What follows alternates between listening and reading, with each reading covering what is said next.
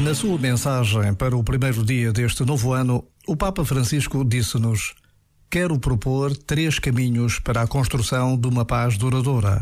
Primeiro, o diálogo entre as gerações, como base para a realização de projetos compartilhados.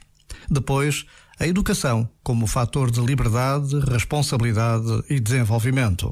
E, por fim, o trabalho, para uma plena realização da dignidade humana são três elementos imprescindíveis para tornar possível a criação de um pacto social, sem o qual se revela inconsistente todo o projeto de paz.